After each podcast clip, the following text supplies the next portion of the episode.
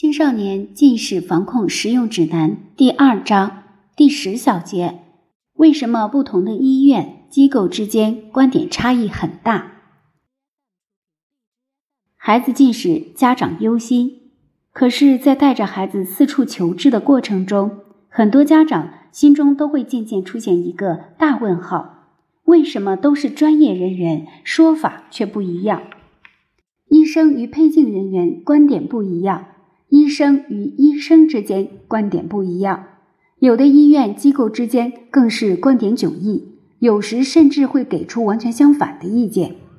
有的家长给我们分享了这样的故事：一位家长非常重视孩子的眼睛，很早就带孩子到医院检查，建立屈光档案。医生给做了散瞳验光后，发现孩子只有二十五度近视。给的建议是裸眼视力还可以，先不配镜了，回家多观察，多进行户外活动就行。家长回去增加了户外活动，但没想到半年后，孩子的近视就发展到一百度，不得不配镜了。还有位家长说，他带孩子到家门口的医院查了眼轴，医生的说法是远视储备不足，快要近视了。家长听后自然觉得有点慌。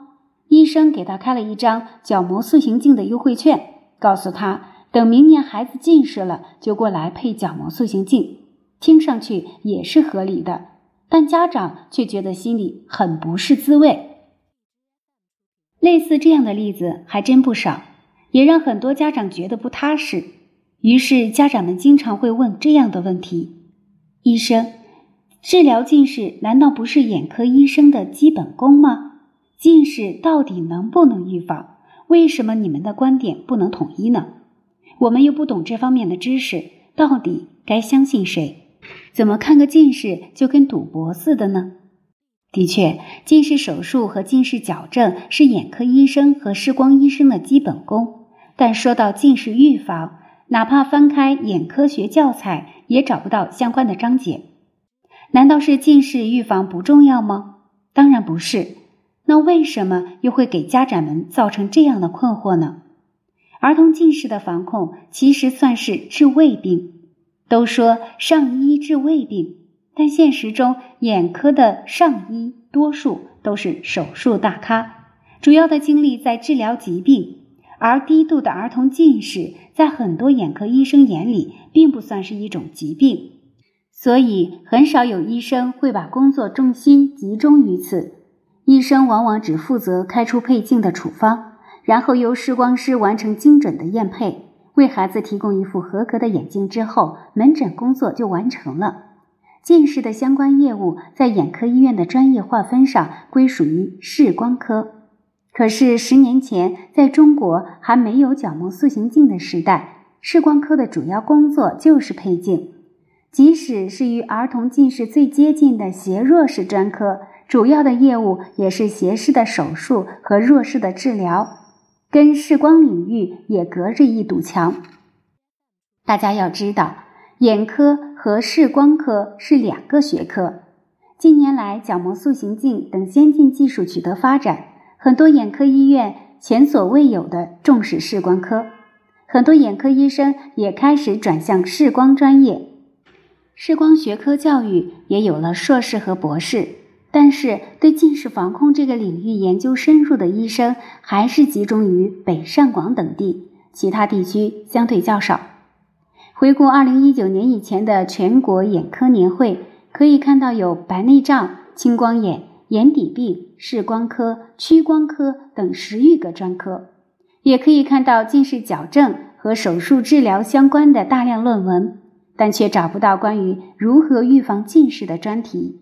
从这也可以看出，在以往的眼科学科发展中，近视防控并没有光学矫正和手术治疗那么受重视，医生们相应投入研究和学习的精力也比较少，这是造成现在医生们观点不一的原因之一。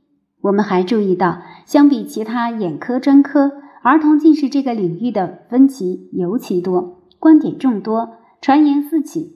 也许是家长们普遍的感受，而这种局面的形成与医学发展本身的特点——谨慎而保守，也有很大的关系。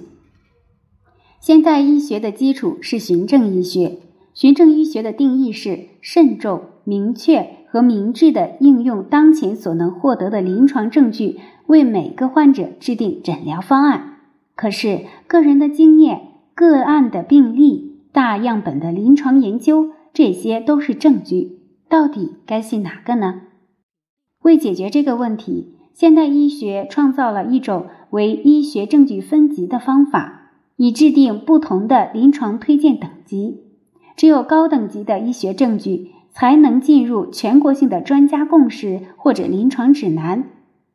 例如，得了白内障失明，应该做手术，这是写在临床指南中的，已经盖棺定论，就不会存在观点不同的现象。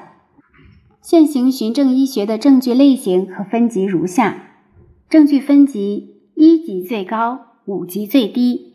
一级论据，质量可靠的随机对照试验后所做的系统评价或 MET 分析。二级论据，单个的样本量足够的随机对照实验结果。三级证据，设有对照组但未用随机方法分组的研究。四级证据。无对照的系列病例观察，其可靠性较上述两种较低。五级证据、专家意见、个人经验和观点。近年来，近视防控领域的基础研究发展迅猛，五年一小变，十年一大变。